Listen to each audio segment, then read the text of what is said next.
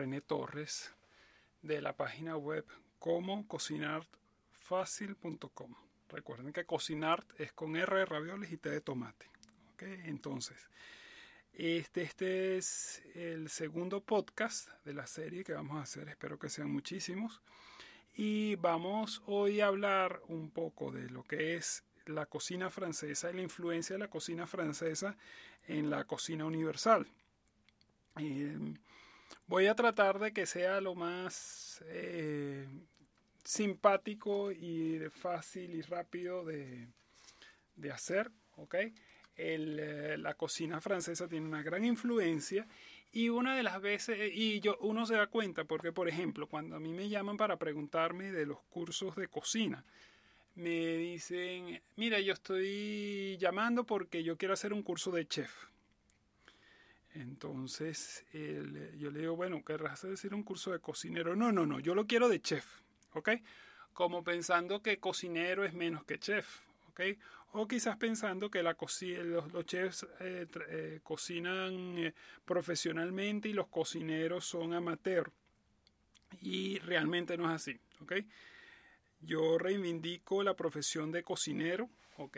Este, cualquier persona que estudie cocina es cocinero y que estudie, no, ni siquiera una persona que trabaje en una cocina es un cocinero, ¿ok?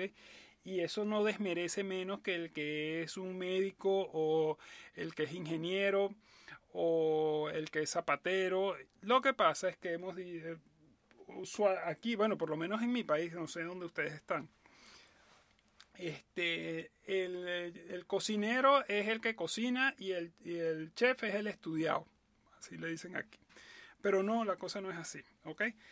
El chef es la persona que está a cargo de un restaurante, así que quizás no hayas estudiado tú nunca cocina, pero si tú eres el em, que maneja una cocina, tú eres el chef de la cocina. Les voy a contar una anécdota rapidito. Hace, bueno, en el año 93, ¿ok? Hace nada. Eh, yo fui casada de un primo de mi mamá que tenía un, en los Andes venezolanos, en el estado de Mérida, tenía un restaurante. El restaurante se llamaba La Gochita. Y bueno, me fui para allá. Y eh, en Navidad yo eh, estaba haciendo un viaje desde fui de Caracas a Colombia prácticamente y me iba regresando y paré en ahí en la casa de él, en el restaurante de él. Llegué el día antes de Navidad, era el día 24, y eh, bueno, estaba ahí con mis primos y bueno, nada, él tenía su restaurante y estaba el personal y todo esto. Llegó la noche de Navidad eh, y al día siguiente, temprano, se abrieron las puertas del restaurante, pero el personal no llegó. Y se, al abrir el, pero empezó a llegar gente pidiendo cosas. Y mi tío, que no es muy, que, que, que obviamente cocinar algunas cosas, me, pregunta, ¿tú qué sabes cocinar? ¿Tú sabes hacer arepa? Y digo, claro que yo sé hacer arepa, pero arepas andinas, no bueno, arepas, arepas criollas. La diferencia entre la arepa andina y criolla es que la arepa andina se hace con trigo, con, con harina de trigo, y la arepa criolla se hace con harina de maíz, ¿ok? Y él decía, y, y me pregunta, ¿y arepa andina? No, arepa andina no sé hacer, pero arepa criolla sí sé. Entonces dice, ponte a hacer arepas. Entonces me pusieron a hacer, eh, me puse a hacer las arepas, preparé la mesa, todo como yo sabía que había aprendido yo en mi casa. Y él, este, bueno, con la receta de la nona, vamos a decirlo, la receta de la, de, de, la, de la, abuelita. Y, él, eh, y me, como yo estaba ahí frente al fogón haciendo, me dice, mire, tú sabes hacer este, el, eh, ¿Tú sabes cocinar pescado? Yo, bueno, sí, bueno, ¿sabes cocinar truchas? Bueno, yo creo que sí. Entonces, ponte a cocinar trucha. Y me puse, me dieron la primera trucha y la primera trucha quedó un desastre. La tuvimos, todos los primos, que eran como cinco o seis, vimos la trucha y dicen, no, no nos atrevemos a servir esa trucha. La tiramos a la basura. Pero las siguientes truchas empezaron a salir bien y las arepas salieron bien desde el principio. Eso fue como a las nueve de la mañana que empezamos. Era la una de la tarde y yo había hecho arepa, había hecho trucha, había hecho lo que fuera y sin darme cuenta me convertí en el chef de la cocina porque estaba coordinando todo lo que giraba alrededor. Eh, entonces, eso es para que vean la diferencia. Cuando eso yo no había estudiado cocina de ninguna manera, ¿ok? Todo fue con la experiencia. Pero para que vean que el chef de cocina es el que se encarga de la cocina y no necesariamente el que estudió cocina o el que sabe más. ¿Ok? Entonces, vamos a seguir con la historia de la cocina francesa. Esa es una anécdota personal que se las quería contar rapidito. Ok. El vocablo chef, ¿ok? Dense cuenta que se parece mucho al, al inglés chief, que significa jefe, ¿ok? Inclusive el vocablo sheriff, que hemos visto en las películas, el sheriff del pueblo, es el jefe civil, ¿ok? En inglés. Y obviamente también se parece al vocablo jefe, ¿ok? Eh, entonces, ¿qué significa chef? Chef significa jefe, el jefe de la cocina, el que está a cargo de la cocina. ¿Ok? Es, la, es el que manda dentro de la cocina. La cocina profesional, obviamente, tiene un... Dentro de la cocina están organizados a manera de ejército, entonces cada eh, chef que hace una cosa diferente tiene a cargo una brigada diferente y así se van organizando las cocinas. O sea, desde el chef ejecutivo que está fuera de la cocina y es el enlace del restaurante con el hotel, si en el caso de que esté en un hotel. Después está el chef principal y después viene el chef de cada brigada de cocina. ¿Ok? Ahora, ¿por qué ocurrió? ¿Por qué los eh, franceses organizaron esto y por qué el nombre se le dice chef y no se le dice cocinero. Bueno, la historia es, vamos a decir, bastante antigua, ¿ok? No tan antigua como la historia de la cocina, que nos acompaña desde que el ser humano es humano, pero eh, vamos a poner como punto inicial la Revolución Francesa, el antes y el después de la Revolución Francesa. La Revolución Francesa ocurrió en bueno, la Revolución Francesa no fue un día para otro, pero vamos a decir que empezó en 1793, ¿ok? Yo no soy bueno en fecha, así que lo tengo anotado aquí para que no se me olvide, pero tengan más o menos esa fecha ubicada, ¿ok? Entonces, ¿qué ocurrió en Francia en la Revolución Francesa? Bueno, el eh, pueblo se fue en contra de la monarquía y en contra del feudalismo y eh, vamos a hablar un poco de monarquía y feudalismo para que nos demos una mejor idea. Ok, me gusta más. Pero bueno, eso lo sabemos ya, esa es la parte que ya sabemos. Vamos a hablar de feudalismo. Ok, ¿qué ocurría? El rey de Francia, o los reyes de, Francia, ok, hubo, muchos reyes en Francia y en toda Europa y en prácticamente todo el mundo, porque podemos hablar del rey de Francia, podemos estar hablando en China, también había un emperador, en Japón había emperadores, en América también había emperadoras que prácticamente rey, siempre se rodeaban, ¿ok? De tres ejércitos, ¿ok? Un ejército que era el ejército que conocemos, que era el que encargado de conquistar nuevas tierras y cuidar las tierras propias, ¿ok? Primer ejército. Segundo, un ejército de cobradores de impuestos, ¿ok? Que era el que el pueblo eh, temía más, ¿ok? Y el tercer ejército era un ejército de cocineros, que los tenían en sus castillos o en sus villas para alimentarse ellos mismos.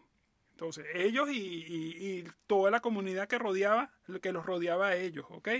Em, vamos a hablar de toda la comunidad que, bueno, sí, que vive en el, en el, en el castillo, que no solamente eran los, eran todos los sirvientes, en, por ejemplo, no sé, obviamente han escuchado del Palacio de Versalles, yo estuve ahí y eso es una cosa que, bueno, impresionante. Castillo que uno camina y camina y camina y camina y no se acaba. ¿Ok? Pero ese no era el único, había muchísimos más. O sea, había castillos como esos regados por toda Europa y bueno, y en China está la ciudad prohibida. ¿ok? Y en Japón debe haber otra cosa igual, y aquí uno en América, este, lo que queda de, de, las ruinas, este, se ve que también eran grandes cortes que acompañaban al rey. Entonces, a ellos había que alimentarlos. Y quien se organizaba, quien organizaba todo eso era el chef, o sea, era el principal que organizaba todo esto. ¿Qué ocurrió? Llega la Revolución Francesa, ¿ok? Acaban con las monarquías y estos cocineros se quedan sin trabajo en los castillos. ¿Qué hacen? Huyen hacia la ciudad más grande, que había más población, que era la ciudad de París. Y en esa revolución francesa, donde rodaron muchas cabezas, les empiezan estos cocineros, con todos los conocimientos que tienen, empiezan a prepararle platos a la gente, al vulgo, ¿ok? Em, y abren lo que son restaurantes. Ahora, el hecho de tener eh, restaurantes, eh, eh, los restaurantes no se inventaron en, Francia, en París, eso existe, también es universal. Lugares para comer fuera de casa es universal. Pero ese nombre restaurante salió de París, Francia, ¿ok? De hecho, se dice, o sea, no existe seguridad de esto, que fue un mesonero que puso en la puerta de su local, ¿ok? decía un, tenía un dicho de que, que, decía, lo tengo en, lo tenía en francés y lo, lo tengo en español aquí, que es más fácil de entender. Dice, vengan todos a mí, los de estómago cansado, que yo los restauraré. Con esa palabra restauraré al final quedó el vocablo y restaurante. La gente vamos, decía, vamos a ir al restaurante, ¿ok? Y de ahí derivó a la palabra restaurante en español, a la palabra en inglés también se usa, en italiano también se usa y no sé en qué es prácticamente universal, tan universal como la palabra taxi. Entonces, ¿qué ocurrió en estos restaurantes o restaurantes, ok, en París?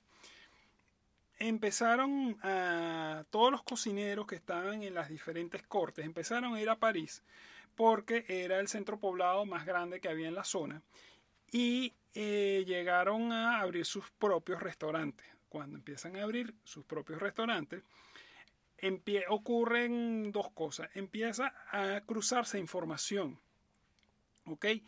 Porque donde ellos vivían, o los castillos, o los reinos, o los principados, o lo que, lo que sea, estaban muy distantes unos de otros. Entonces, lo que ellos llamaban de una manera en el otro lugar, que hoy en día quizás estamos a una, dos horas en carro de un lugar a otro, pero en esa época a caballo podía ser a diez y medio a caballo. Le decían de otra manera.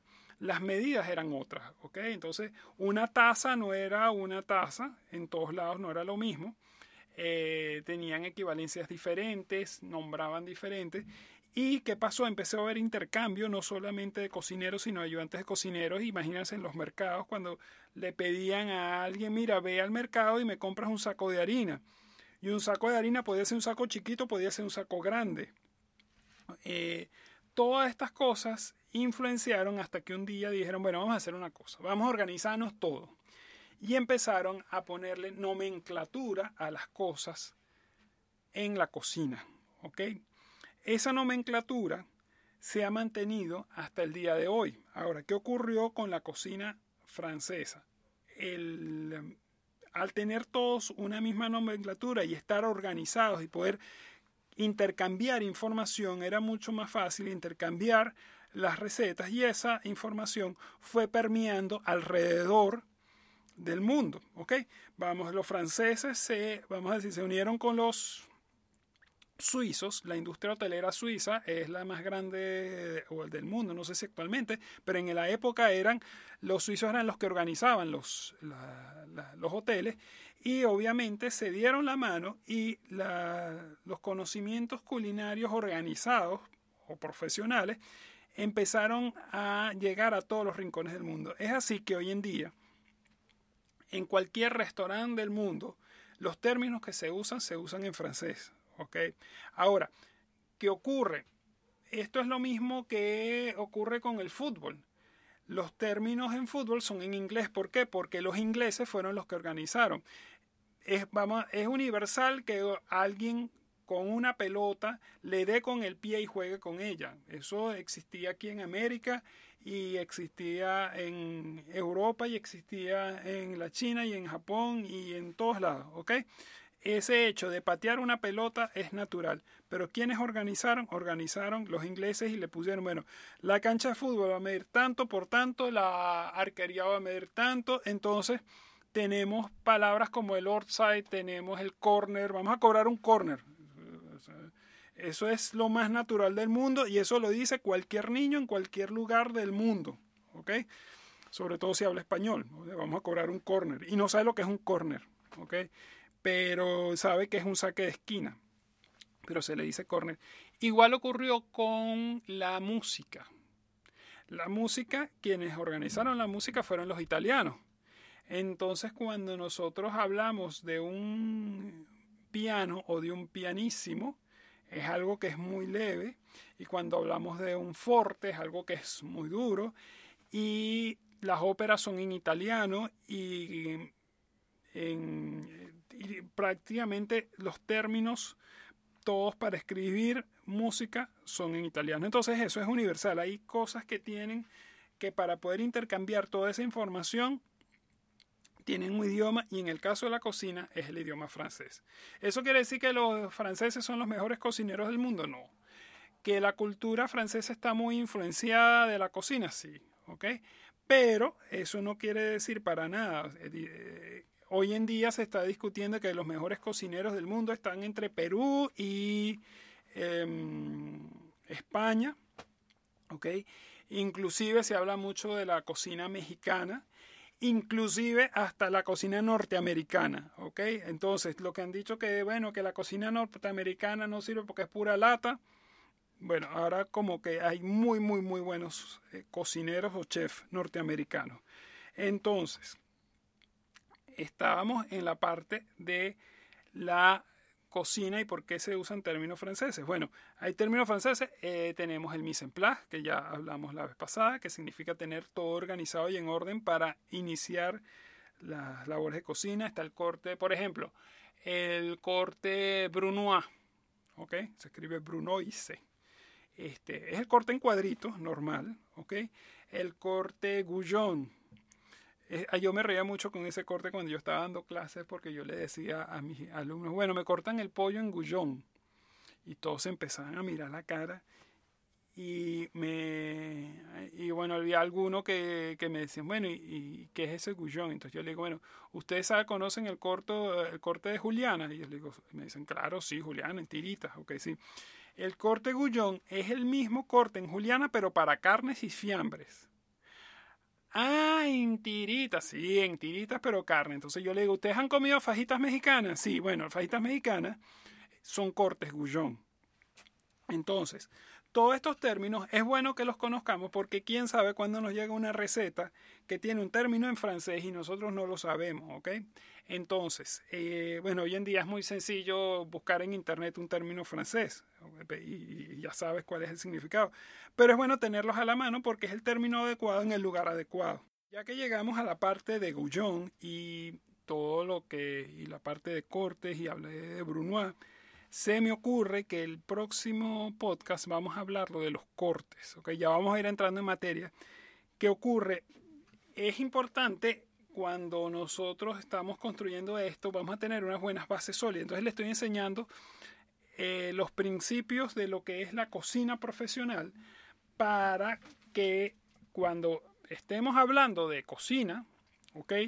estemos claros en el territorio que estamos pisando. Eso es como cuando uno construye una casa, uno agarra, lo primero que se hace es que se hacen las fundaciones para poder construir una buena casa. Entonces estamos hablando de las fundaciones, me pareció interesante que ustedes eh, supieran cuál es eh, el, origen de los términos culinarios, porque eh, siempre lo damos por hecho cuando enseñamos cocina, que la gente ya conoce y sabe los términos, pero me pareció muy interesante esta parte del origen de la cocina francesa y bueno, todo se basa en antes de la Revolución Francesa y después de la Revolución Francesa.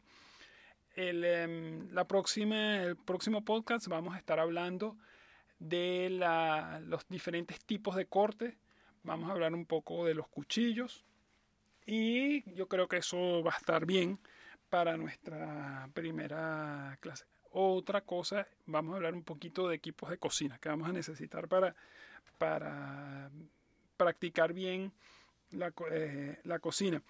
Una de las cosas que me ocurría mucho, bueno, no me ocurría mucho, pero me los alumnos me decían, bueno, sí, pero yo necesito el, la chaqueta y el delantal y el gorro y los zapatos y todo. Dice, bueno, realmente no lo necesitas. Para cocinar no es necesario todo eso. Pero eso es como ir a jugar tenis.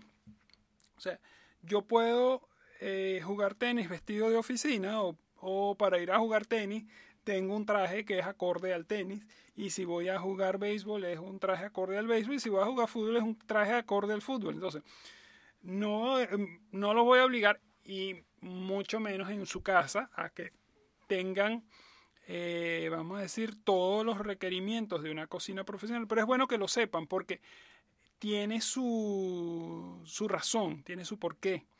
Eh, no es simplemente para que se vea bonito. Entonces, bueno, la próxima clase vamos a... Ya estoy hablando de clase como si estuviera dentro de mi escuela de cocina. En el próximo podcast, ok, a ustedes que me escuchan en cualquier lugar del mundo, les voy a hablar de los diferentes tipos de corte, para qué se usan, vamos a hablar un poco de cuchillos y un poco de instrumentos de cocina, ok. Entonces, recuerden visitar la página web. Eh, la página es como cocinar, cocinar con R, ravioles y té de tomate fácil, o sea, como cocinartfácil.com. Eh, a mí me gusta decir también que cocinart con R René y T de Torres, y yo soy René Torres. Y bueno, que pasen un feliz día, que coman sabroso, cocinen mucho, que me recomienden y bueno, la pasen bien. Ok, gracias y bueno, nos estaremos viendo para el próximo podcast. Hasta luego.